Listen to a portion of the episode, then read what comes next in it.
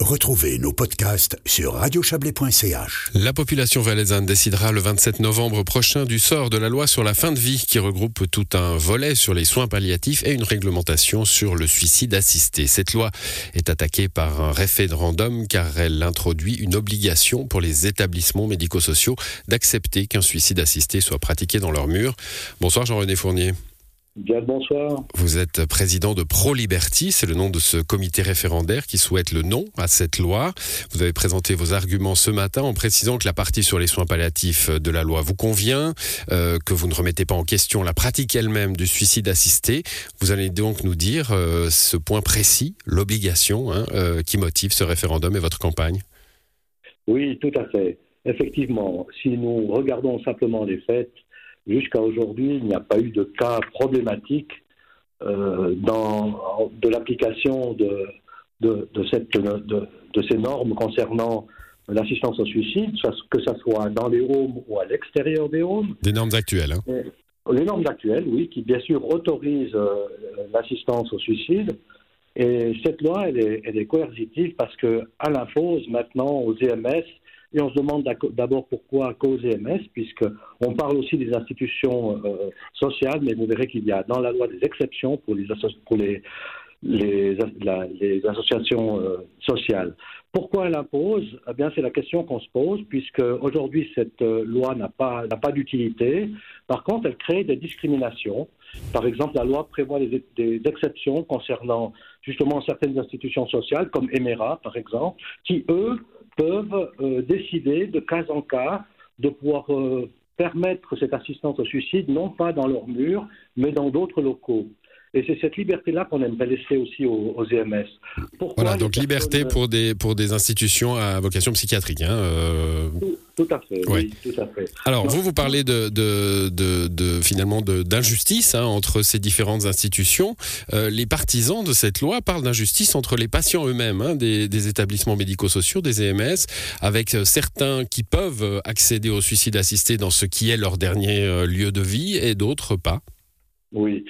Oui, c'est un de leurs arguments, c'est vrai, mais toujours est-il qu'aujourd'hui, jusqu'à aujourd'hui, cela n'a pas posé de problème. il faut relever ici que la large majorité des institutions qui ont été auditionnées par les commissions parlementaires se sont déclarées contre l'existence d'une loi puisqu'aujourd'hui, ce problème est réglé de cas en cas. Vous savez que c'est une situation qui est souvent très émotionnelle, très difficile à gérer, qu'il faut euh, bien sûr l'accord du patient lui-même, mais également euh, avoir une concertation avec la famille, avec les autres résidents, avec le personnel soignant, et que de cas en cas, il faut trouver des, solutions qui soient la, plus humaine possible. Or, obliger les homes à faire ça dans leurs locaux, c'est justement euh, brimer cette, volonté, cette concertation si nécessaire dans des moments aussi délicats. Alors, vous parlez de la liberté de, des personnes qui travaillent dans les homes, du personnel, euh, qui n'est pas concerné par la loi. Hein. Si j'ai bien vu, euh, la loi prévoit que, au contraire, le personnel n'a pas le droit d'assister à, ces moments de suicide assisté, sauf de façon privée, justement. Hein, n'a pas le droit d'être envoyé professionnellement à ce moment-là.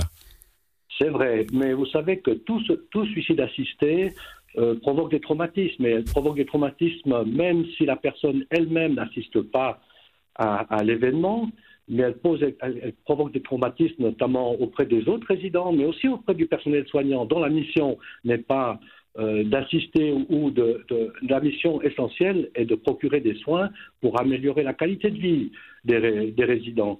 Et lorsque l'on vit avec des résidents ou les résidents entre eux pendant de nombreuses années dans la même chambre, on partage les mêmes repas, les mêmes activités, euh, savoir que dans ses propres locaux, dans ce bâtiment, euh, le suicide assisté est pratiqué, je crois que, et d'ailleurs les études le démontrent, c'est très traumatisant à la fois pour les résidents, mais aussi pour le personnel soignant. Est-ce que c'est très différent d'avoir son voisin de lit euh, qui, qui, part, euh, qui part vers un autre lieu, puisqu'il ne peut pas le faire dans son, dans son lieu de vie. Euh, il sera tout de même absent dans, dans, dans, la chambre, il sera absent au réfectoire.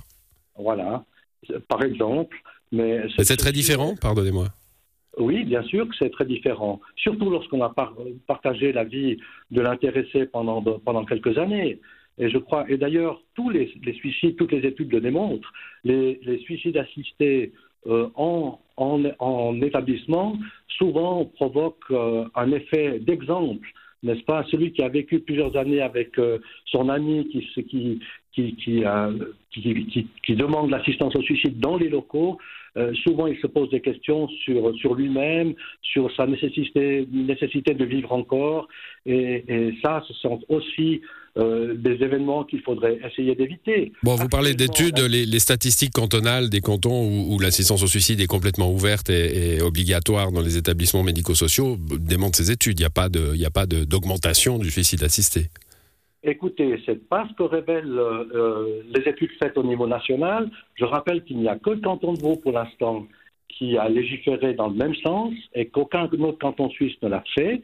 La Confédération, d'ailleurs, a refusé de légiférer dans, dans, ce domaine, laissant la liberté, respectant la liberté individuelle, mais respectant aussi la liberté des autres intervenants, c'est-à-dire mmh. de ceux qui entourent la personne concernée, que ce soit des résidents ou que ce soit des personnels soignants.